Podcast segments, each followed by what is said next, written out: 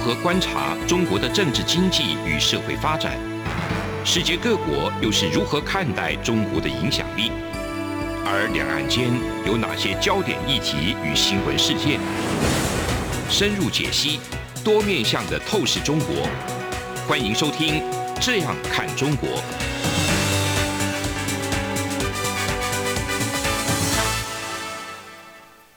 各位听众您好，这里是中央广播电台《这样看中国》节目，张振林时间，我是主持人张振林。今天我们节目要谈的一个主题是这个美国总统拜登团队哈，整个都上场了哈，已经就任半个多月了哈。嗯。那美中台三角关系的变化的一个蛛丝马迹，它的一些进程会是在哪里哈？那很高兴我们今天邀请到两位来宾，一位是这个苏子云苏老师，那一位是董思齐董老师哈。两位今天来跟我们做一些美中台关系的一个分享。那我们先看一个讯息哈，就是这个美国总统这个拜登哈，就上任以来一直对这个中国的一些问题，之前呢都是大概是透过一些国务卿也好了，或者是一些白宫发言人的一些表达，表述一些立场。那他自己呢，前不久就这个首次哈，就针对他在国务院对外交人员发表哈。针对外交政策的一个谈话的时候，啊，他有就针对中国的问题有做一个比较明确的一个叙述哈。那其实这个讲话的内容呢，有一个很重要的一个观点哈，一个角度就是说，哎，他强调美国开始回来了，美国回来了，这句话很很有意思哦。那要怎么回来呢？他其实对中国的部分，他有特别去强调说，美国要重新加入这个国际的一个联盟。致力外交的一个一些周旋哈，嗯，那未来对这个重建在全球的一个领导地位哈，要战胜中国，嗯，这句话也讲得很白啊。那其实他对中国的政策，当然也不是说一直很片面的，这些是比较鹰派或比较强硬的谈话而已。他其实也有讲到，虽然美国跟中国之间有一些竞争，甚至有一些呃贸易上的一个冲突了，各方面的一些理念上的一些不合等等，但是有一些议题哈。拜登也有放软的一个身段，就是说有一些事情我们还是可以跟那个中国可以来做一些合作，或者说一些协谈等等哈。那这部分我想请教一下那个苏主任苏苏老师哈。那你觉得拜登这一席谈话哈，或者说整个从过去这川普对中国这位单挑哈，就直接就像西部牛仔一样，牛牛仔一样跟中国是拔枪对对射的那种状况哈。那拜登这样的一个谈话会有一个基调？跟之前或者说未来会有什么样的一个方向跟变化？主持人还有各位听众，我们可以这样看哈、嗯，拜登总统他呃这一次的谈话，我想啊、呃、很重要哦、呃。为什么呢？因为之前就是拜登政府就任之后，他都是由他的幕僚，就是他部会首长哦、来对一些中国事务做一些政策上的阐释啦。嗯哼。我们先讲拜登好，他讲说美国回来了，对，哦、这很像呃一个很强的电影开场白，对，哦、那个魔鬼终结者，我将在一起，对，好、哦，那其实这对美国人来讲是另外一个就是比较习惯的一种那个美国精神，然后英雄式的，对，好、哦，美式，包括那个。麦克阿瑟麦帅，大家很清楚。对哦，他在当时就是离开菲律宾的时候，哈、嗯嗯，二战的时候离开菲律宾、嗯，他留下的一句话说、嗯、：“I will be back。”对，我一定会回来。哎，对，就是展现说那一种韧性。所以拜登政府他跟川普前总统他不一样的地方是。川普总统，人家说他是一个单边主义，是。哦，但是他是另外一种美国式的一个精神，嗯哼，还有说 follow me，嗯跟我来，对，因为川普他是纽约那个就是军事学校毕业的嘛，嗯哼，所以他的想法跟他的团队的做法就是美国先做，其他盟国跟上，对，嗯，那拜登是说大家先那个先拉帮结派，好，先把同盟做好，有共识之后。在一起来做，嗯，哦，这只是一个风格上的不同，嗯哼。那另外我们可以看拜登团队，就是我们可以这样讲啊，就是分成两块，一个是军师联盟，嗯哼，就是国安会的，对，另外一个是五虎将，嗯，军事联盟里面当然就是头就是那个苏利文，苏利文对，国安顾问，嗯，那另外一个就是被称为就是亚洲沙皇的那个新设的那个印太协调官，叫做那个坎贝尔，嗯，那第三个就是比较强硬派的，就是那个罗森伯格，对，这三个等于是白宫里面的那个军师，那在部会里面。有带兵的，呵，就是有实实际兵力的，就是国防、外交、情报，还有国土安全跟财政。对，这里面那个国防的，就是奥斯汀国防部长。嗯哼，他也说，呃，美国现在在就是面对冷战之后前所未有的挑战。对，就是中共呃远洋海军的崛起，嗯，特别是核打击兵力。啊，接着当然就是布林肯喽。对，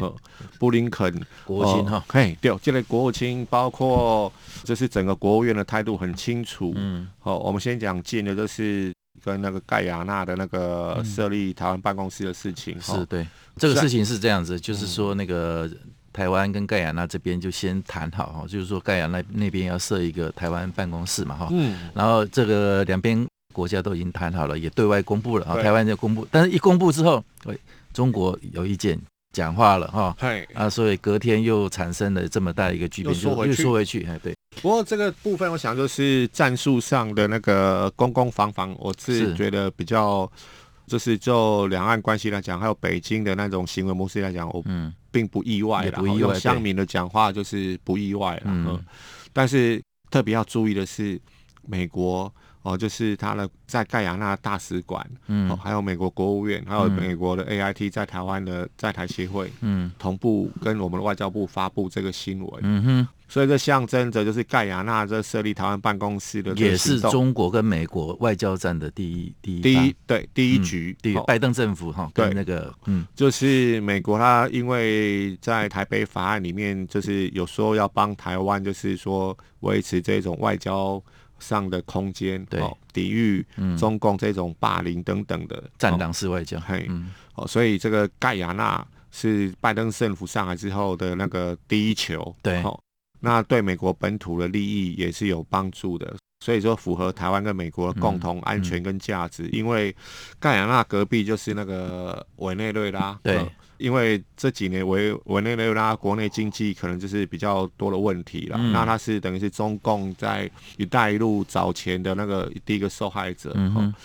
那中国也对委内瑞拉输出它的所谓社会信用制度，叫做在委内瑞拉被叫做“祖国卡”，是。意思就是说整个委内瑞拉经济的动荡，所以国内。不只有卫生纸之乱，还有面包之乱，什么的乱七八糟一堆。没错，但是只要你是有领到祖国卡的，嗯，好，对委内瑞拉的执政党是效忠的，嗯哼，优先配给给你，嗯好，那就是用来用那个整个监控监控民众的行动，那里面的就是主要的资讯架构就是中兴电讯，嗯，啊，一样就是把在中共那里面监控他们的那一套就是输出。这是一个，就是让美国在奥巴马时代就觉得说，哎，怎么为什么北京你的手伸到我家后院来了？嗯哼哦，那到川普到现在，就是拜登就是跟台湾联手，就是打了第一球。对，哦，所以这后面就跟棒球一样，就是大家都知道，到九局下还久着呢。嗯哼，所以才会。刚才跟主持人还有各位听众分享说，哎、欸，这个是战术上的，我们可以再看看。嗯、后面还有很多变化球，还有短打、长打组合的。好，好，那这个看起来哈，第一球就老共也跟那个拜登团队哈，就下了一个马威哈，或者是用乡民式的语言，就是说洗脸哈。那其实我们再看一个状况，我想请教一下那个事情哈。其实最近这一阵子以来，那个中国的一个共机其实也不断的哈，就来这个台湾西南西南空域这部分来做一些骚扰，那接近台湾的一个部分。那这部分其实呃也引起这个美国相当关切哈，就是他们那个美国新任的那个国务院发言人普莱斯啊，嗯哼。他也有讲说，其实，呃，美国相当关切这个事情，那要敦促北京哈停止对台湾的军事、外交和经济的一个施压哈，那并应该要跟台湾民选的代表进行有意义的一个对话。那他也重申，美国应该对台湾的安全承诺是坚若磐石的哈。那这个也是美国对在印太的一个愿景中深化跟民主台湾的一个联系。那这个谈话就是相当程度的被各界的一个重视跟关切，就是主要是说，呃，也是拜登政府哈这样子一个新上任，那他的团队大家。这一阵子以来，一直都很关切，或者说一直在讨论说，那川普时代的一个对中国的一个政策，或对台湾的一个友好，那到现在这个拜登政府会是什么样的一个运作模式？那被认为这是一个指标性的一个谈话。是，那我认为啊，这个谈话是非常非常重要啊。那其实呃，这反映的其实是美国的立场。那美国现在的立场很重要的一点就是啊。我们都知道，其实外交是内政的延长啊。嗯、那所以现在更重要一点是什么是真的美国的利益啊？嗯，那我们可以看啊，这其实，在不久之前啊，在一月的底的时候，大概是一月二十九号的时候啊，那朱立文他其实就在这个参加一个有这个很特别的一个呃美国。六大智库啊，这个立场不同的各个智库啊，然后合办的线上会议里面呢，那其实就是把这个共和党时期跟民主的现在的接任这个民主党时期的这个不同的国务卿啊，就凑在一起啊，然后还有甚至这个对很有意思啊。那特别重要一点是这个欧布莱恩他那时候发言说啊，他说对交棒的时候对拜登政府呃拜托了不少的挑战，那最重要的是中国问题。其实他就是要提出一个呃，就是那你接下来拜登政府会怎么样来接哦？但是在那个过程之中，其实你也发现到，其实现在有个华盛顿公司在那边了。在华盛顿公司就是说，对于中国来讲啊，那他绝对还是一个强力要挑战美国利益的这一个对手。是那所以说呢，朱立文当时回应的时候就有提到说，美国必须要准备好面对，然后以及要针对中国在新疆维吾尔族的暴行。对香港群众的镇压，还有对台湾的威胁啊，嗯、那所以我们也可以看到，这中间呢很重要的一点呢，就是人权这个议题。我们呢，呃，我想说，这个在拜登这个胜选之后，很多人都提到这一点了，就是说，他虽然即便是会跟川普政府不同，可能会选择有更多的多边，就像刚刚所说到，他可能有这样子呃多边的这样的合作，那他也可能会不放弃跟中国之间呢有更多的这个讨论，而不是。单纯的对抗，但是在某一些议题上面，特别是人权，那特别是这个民主的价值，那这些东西呢是很实在的，就是现在的美国的利益啊。但我们也可以发现到一点呢，就是说美国现在的利益是什么？到底是什么？那包括疫情、经济啊，那这些最终反映出来，其实是一个民主在生活的模式哦。所以美国现在它必须要维持的，以及它必须要去表彰的是它现在的这个生活的形态。而这个生活形态呢，其实对应的呢，在它的盟友盟邦。所以你可以看到，说他为什么现在跟很多的盟国，呃，包括日本啊，包括韩国啦，包括在这一个欧洲的一些国家，他会希望，还有包括加拿大，呃，希望有更多的合作。为什么这样呢？因为其实这些盟国主要的这些盟国都是民主同盟，那是民主的生活的模式。所以，呃，回过头来，那最重要的美国的利益是什么？其实就是如何能够用这个民主模式的价值，能够在疫情之下，能够克服这个疫情，能够让经济的回升。而这些跟人权有关、跟民主有关的这些同盟国，或者是说相关的国家的议题，就变得非常重要了。而在这一点上面呢，跟中国是等于说是没有办法是有任何妥协的空间。那所以从这边来看的话，当然维护台湾的利益就对美国很重要。OK，其实苏立文刚刚那个思琪这边讲到。呃，那场那个研讨会啊，线上研讨会上面，他也有讲到嘛。其实中国最近也是一样，不断的在嘲讽啊、批评美国啊。他们目前的一个状况就是所谓的制度失灵嘛，哈。然后这也回应到那个拜登会讲美国回来了啊。他们其实说这样的一个状况下，其实美国应该要展现的就是说，对中国这么强的一个挑战的一个最有强烈的一个回应，就是说。让美国的模式继续去发光发亮哈，这样的一个做法哈。好，那我们节目进行到这里，我们先休息一下，节目稍后回来。从两岸、国际、历史文化与财经等角度透视中国的《这样看中国》节目，每周一到周五晚间九点三十分到十点在中央广播电台播出。如果您对《这样看中国》节目有任何收听想法或意见，欢迎寄信到台北市北安路五十五号，也可以透过电子邮件的方式。节目有两个信箱：二零二零 at rti 点 org 点 tw，或是二零二零零二零三 news at gmail.com。再次谢谢听众朋友们的收听与支持，请持续锁定。每周一到周五晚间九点三十分到十点播出的《这样看中国》节目。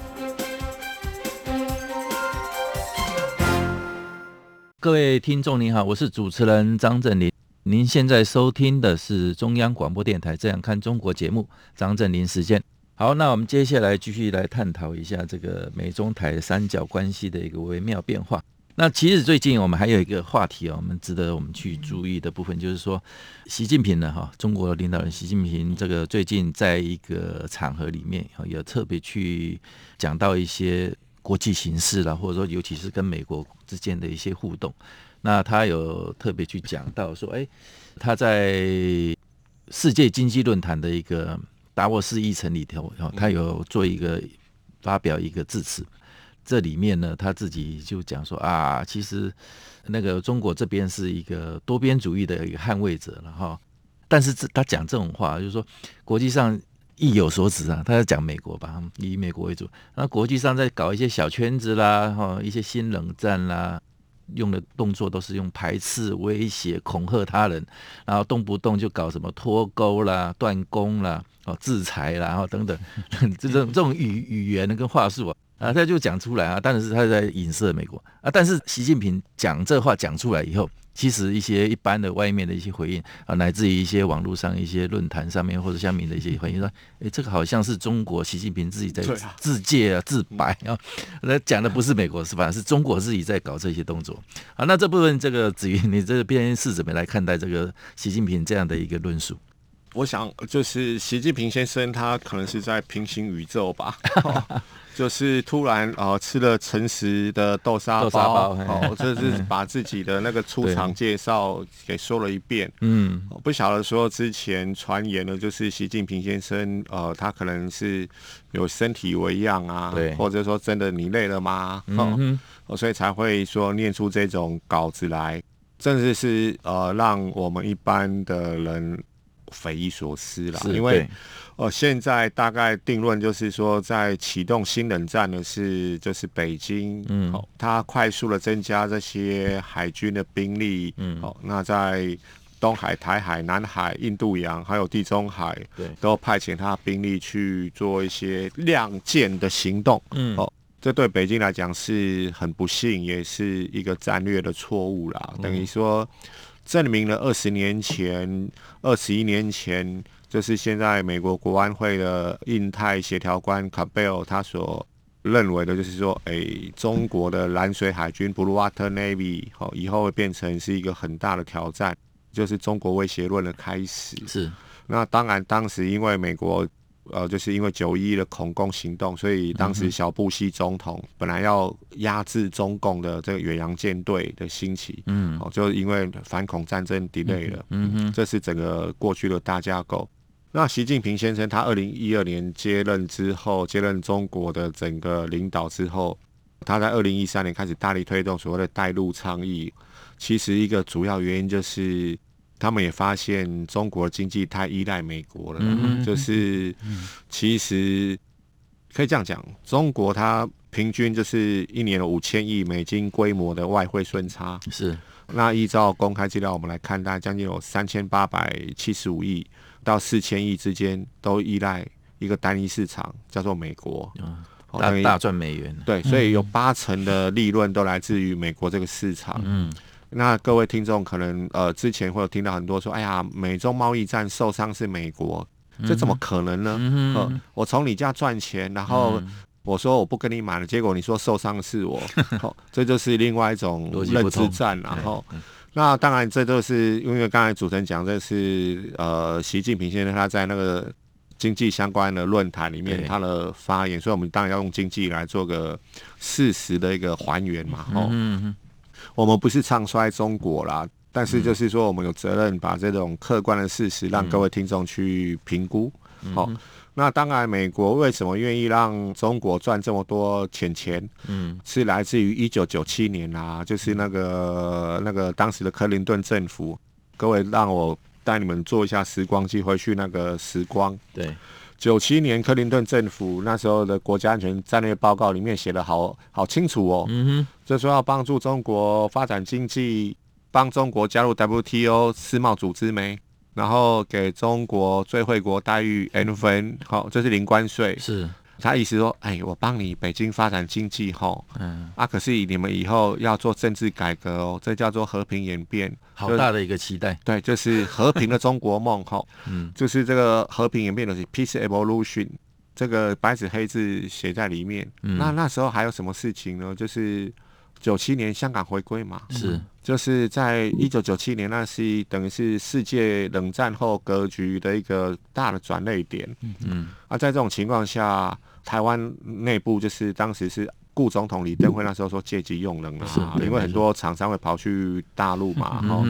就是因为这个对美出口零关税，嗯，那加上人口红利等等这些东西造成的。哦，就是厂商西进中国，嗯，那这样叭叭叭叭，二十年后就是川普说不可能啦，中共每年从我们这里赚这么多钱，他也没有说呃履行说是和平去做一个政治的改革的承诺，把他养大了，反而现在是一种威胁。哦，那其实胡锦涛时期的时候，他还有做一些样子，做一些样子。哦，那到习近平之后就是不演了，嗯、连戏都不演了。Y N 啦，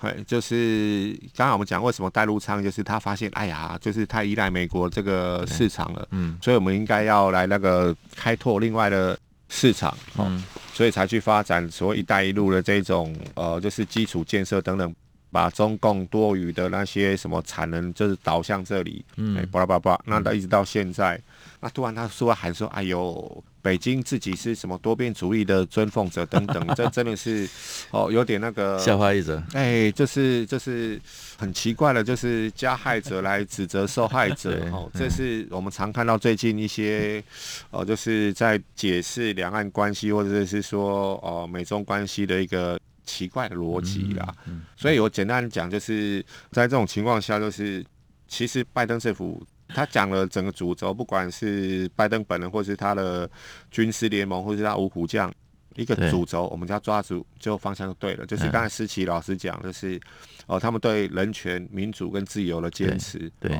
那北京是 more calling 啦。嗯，好、哦，那为什么目前这种情况这么清晰？就是香港的那个港区国安法是一个关键的转捩点。正好跟一九九七年香港回归中国之前的那个氛围，到现在是一百八十度反转。哦，这一个非常一个关键的一个时刻哈。那这个部分其实我们在谈到啊，就是说白宫的发言人沙奇啊，他其实在一月底的时候也有讲到说，其实美国跟中国目前是展开激烈的一个竞争啊。那但是拜登政府啊，拜登美国总统拜登，他的期待跟希望是要。比较有耐心的来处理跟北京的一个关系哈，那这个部分其实美国这边的一个角度跟思考，或者说前美国一个熟悉中国问题的一些官员哦，他们也在智库里头一些网站里头有撰文哈，那他们也特别去讲到这个部分，讲到中国的部分，他们也有讲法哈，一个讲法比较有意思是说，其实是这一直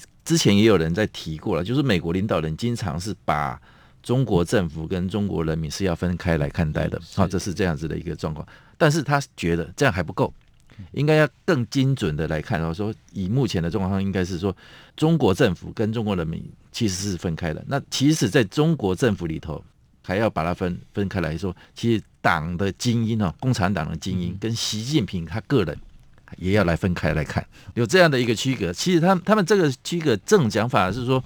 呃，是意识到中国内部的一个问题，还是说这也是美国的一厢情愿？哦，说，嗯，思齐你怎么解释？那其实很重要的一点呢，就是我们之前呢，大家在想说这个反中的是成为一个这个趋势哦，但是反中的这个意涵到底是什么？对，那过去呢，其实在冷战时期就很简单，其实不是反中或是反苏啊，其实是反共啊，嗯，反对这个用共产主义的方式来去做这种集体主义、社会主义式的方式啊。那它其实对应的是资本主义啊，但历史是吊诡的。我们看到了这个共产主义的国家纷纷的垮台之后啊，其实仅剩的一些共产主义国家，他们在发展资本主义的时候。比一般的资本主义市场还要更资本主义，嗯、他们变成了掠夺式的资本主义，然后变成了是不设限的资本主义。嗯、那这个东西在中国、啊，特别是在在现在的这个共中国共产党领导之下，在过去啊，就是闷声发大财的这个时期里面，我们看得非常清楚啊。刚刚子明老师提到说，这一个克林顿政府时期啊，他们民主党为什么会对于这个中国政府有这样的期待？其实那时候刚好是对应这个江泽民时期，他们要闷声发大财嘛。对，两边的利益是相同的。在那个时间点，其实我要呃也补充一点哦。那台湾当时这个李总统的借机用人呢、啊，嗯、那事实上他不是说什么东西都不要嘛，因为还有很多的东西是可以做合作的啊，传统产业、一般的民生产业。可是他指出有三个东西非常重要啊，这个高科技啊，那资本额大资本额，那时候是应该是五千万美金以上哦。然后还有那个基础建设，各位可以看到啊，现在啊中国。在跟其他国家在发展的时候，关系的时候，“一带一路”就是用基础建设，然后做这个华为啊，做这个五 G 的通信的部分，就是高科技的部分。嗯、所以当时台湾用这样的方式，这个李总统用这样的方式去设定呢，希望大家不要只是看着利益，其实是他背后也很真的用意，就是说，其实资本主义的发展哦，它是需要有一个制度上的一个限制和管理。它不是无止境的让资本主义发展，而中国现在无止境的让资本主义发展的同时呢，其实共产党也变质了。那我们也可以看到说，这个习主席呢，他开始把他自己的任期，把他能够呃设法的延长之后呢，事实上他的已经跟过去的共像皇帝一样，是习皇帝的感觉，就是共产主义也不是过去的共产主义，共产党也不是过去的共产党，所以当然呢，呃，与它相对应的其他民主国家，马上看到一点就是，那它到底要对应的是谁？是一个这样独裁的个人，还是对于这样的共产党的体制？体制。那当然我们可以看到的是哦，这个一般的这个中国的人民哦，嗯、那当然他们的呃，就是他们是被这个管理之下的人，那当然是跟政权是有所差别了。可是我们也可以发现到一点呢、啊。这个当中国呢加入到这个世界体制之后，他还设法想要去改变世界的体制。他加入 WTO，大家是希望他能够成为这个自由贸易之中的一个呃这个参与者，就没想到他变成是一个 free rider，就变成一个搭便车的人哦。那所以在这个状况之下，我们也可以看到说，这个美国的智库啊，或者是说一些对于中国呃问题研究者，他慢慢他们的这个研究的典范也有一些转移啊。过去是针对这个中国的这个体制。后来呢，现在开始对于中国的呃，除了中国的这个共产党之外，开始去看中国的社会和中国体制。现在也注意到一点哦，特别是习近平的这个本人的特质，还有包括说他的这个领导风格，以及呃，如果说他这个权力变动之下，他跟其他人这个党争政争哦，嗯、啊，特别像李克强等人啊这样子，嗯、这个政争之下呢，有怎么样的可能产生一些后果？那我想这也是各国所关切的部分。这个看起来发展的一个目目标跟方向哦，也不是仅仅。只限于这个习近平个人而已了啊，就是说整个共产党他们，其实我们最近也常在听到有一些俄语，或者说有一些风声呢，就是说他们内部其实也不是这么的一个稳固。挑战者虽然说说好像有时候一出来那种声音马上就被打压掉了，但是后继的后继者也是不断的哈会跑出来哈。这可以简单讲，有如果白话一点说，就是可能是类似那边的主流非主流是之争啊。对，就是。早前对中共研究，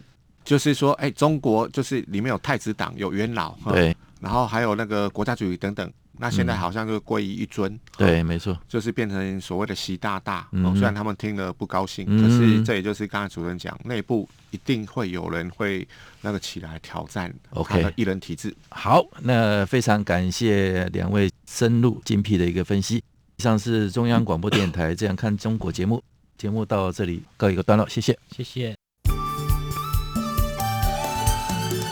是阳光，像台湾之光穿透世界之窗；是阳光，像神鹰翅膀环绕地球飞翔。